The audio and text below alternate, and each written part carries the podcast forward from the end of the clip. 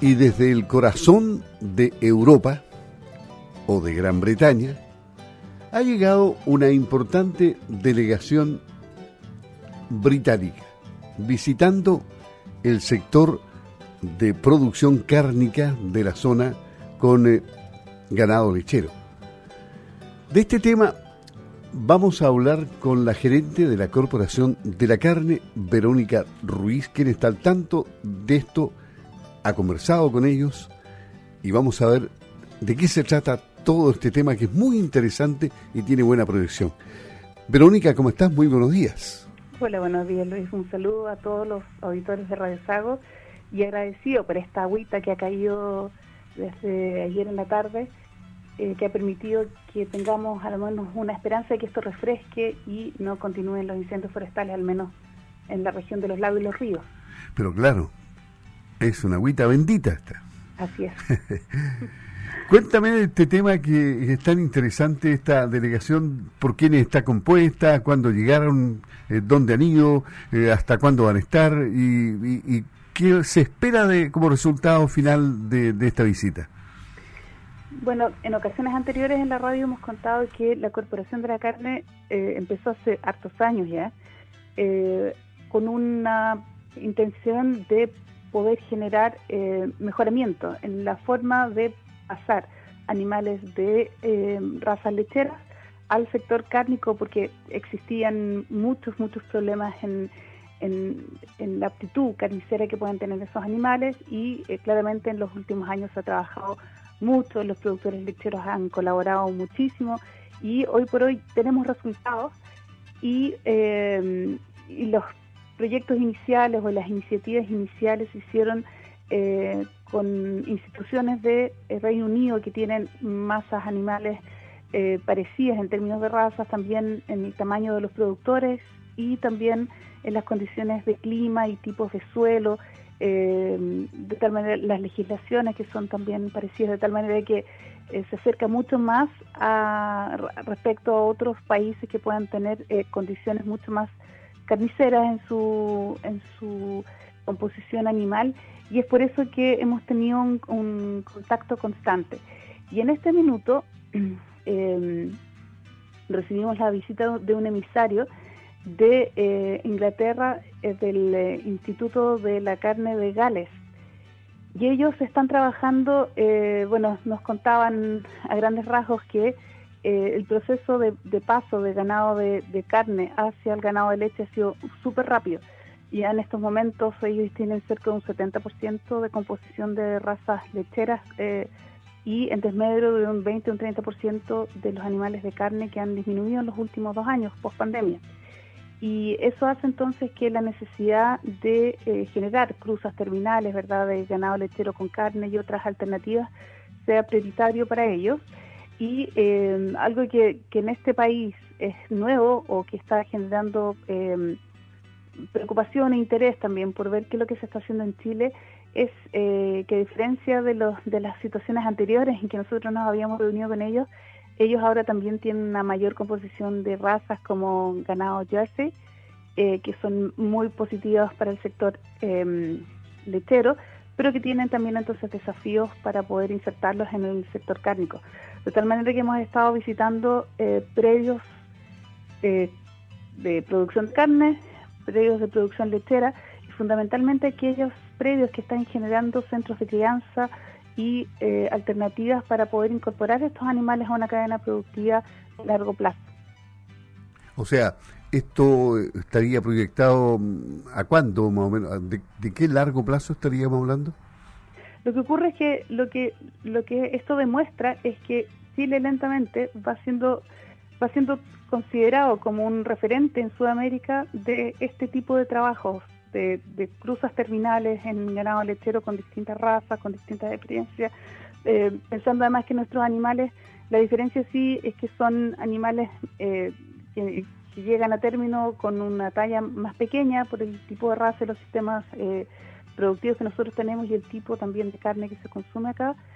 Pero es un trabajo que es de, largo plazo. Los cambios en ganadería no son inmediatos, demoran varios años en verse los resultados.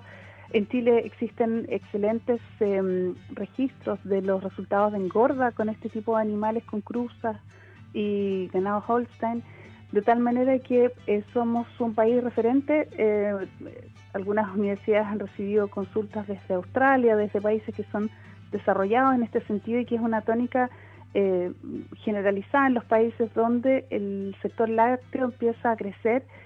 por temas de rentabilidad, ¿verdad? Empieza a crecer en tamaño y eso va generando una, una disminución proporcional de los rebaños de crianza carnicera. Entonces es, bien interesante poder intercambiar información tanto de mercado como lo que está ocurriendo en temas productivos y darnos cuenta que aun cuando son iniciativas eh, complejas, porque hay muchos factores, nos fuimos a la zona central, en, donde además pudimos ver lo que está pasando con los incendios allá en, las zonas ganaderas,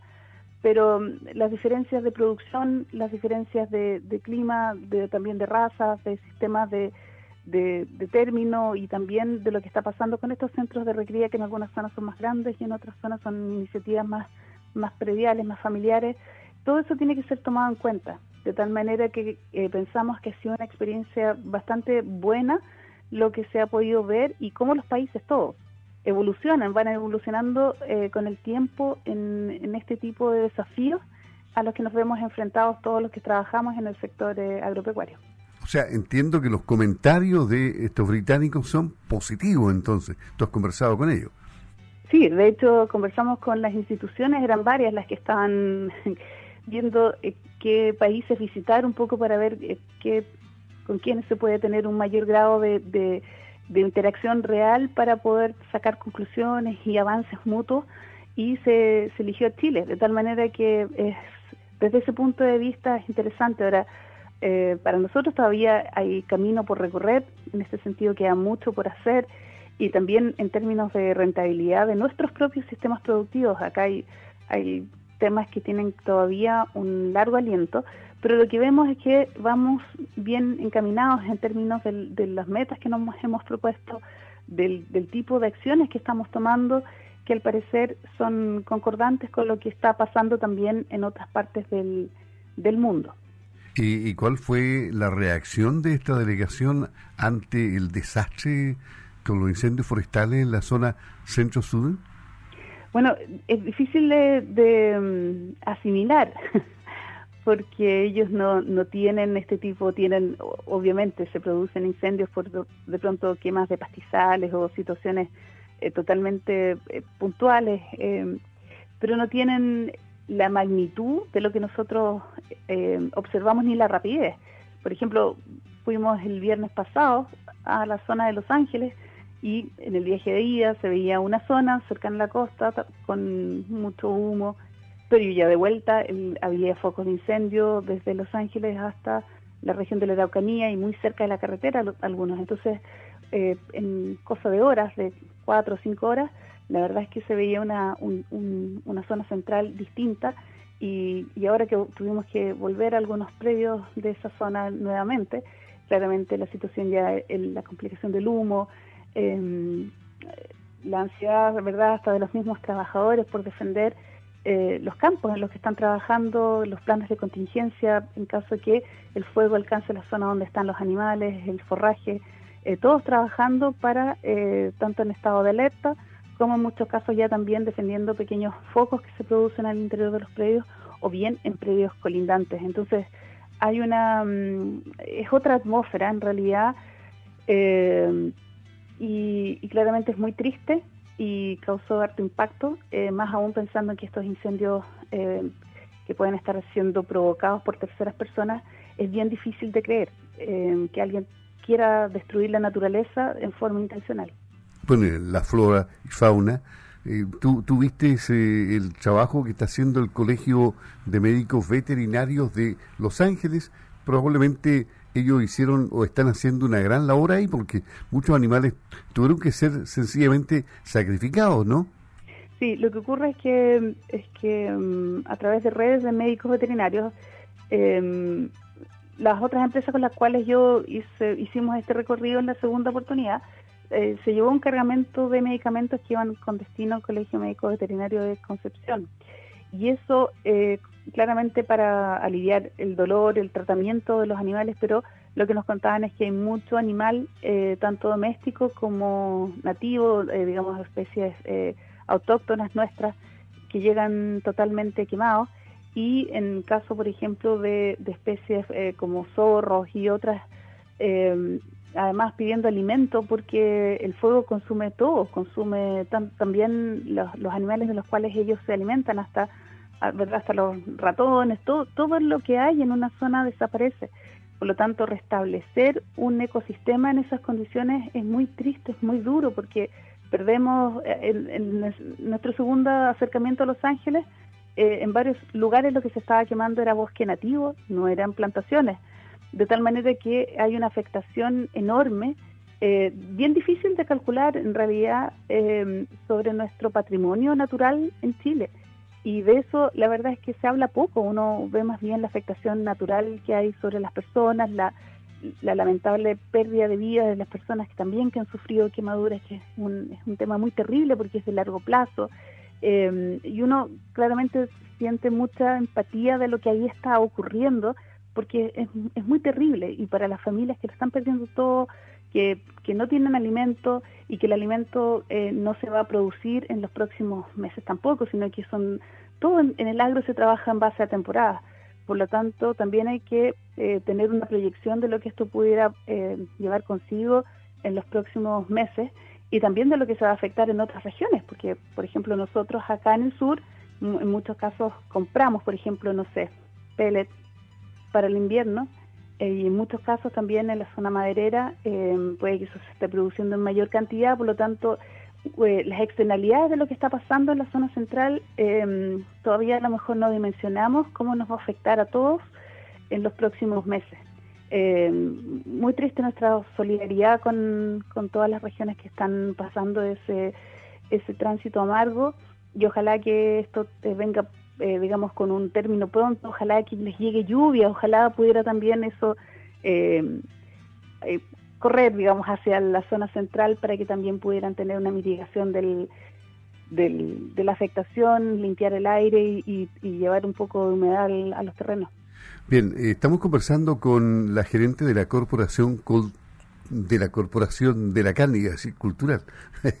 de la corporación de la carne, Verónica Ruiz. Ella es médico veterinario, bueno, y también es la conductora de Pulso Ganadero, el programa que se transmite los miércoles y los sábados por Radio Sago de Osorno y Puerto Montt. Ahora bien, em, para cerrar el tema de la visita de los británicos, eh, ellos, eh, ¿cuándo, ¿hasta cuándo van a estar más o menos acá en Chile? Hasta la otra semana.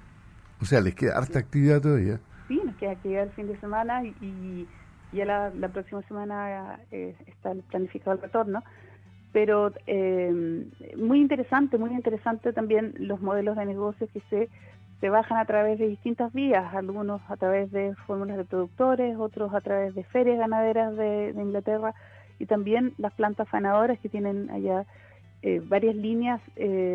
intensivas de, producción de, de, carne con raza lechera eh, cómo incluso están integrando los supermercados a, este modelo de negocio para poder dar estabilidad a los productores. Y muchas veces los problemas que tienen en Europa son muy, muy parecidos a los que hay acá en términos generales, ¿verdad? Con matices obvios de lo que eh, se produce allá y acá. Pero en general las, los desafíos, los problemas a los que nos enfrentamos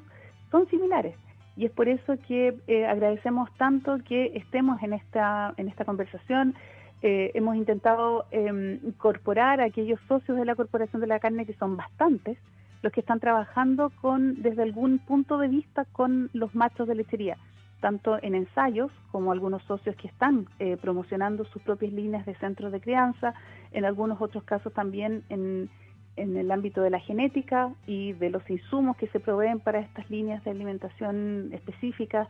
em, desde el punto de vista también de las ferias ganaderas, de los modelos de negocios que están ligados a esa, a esa actividad,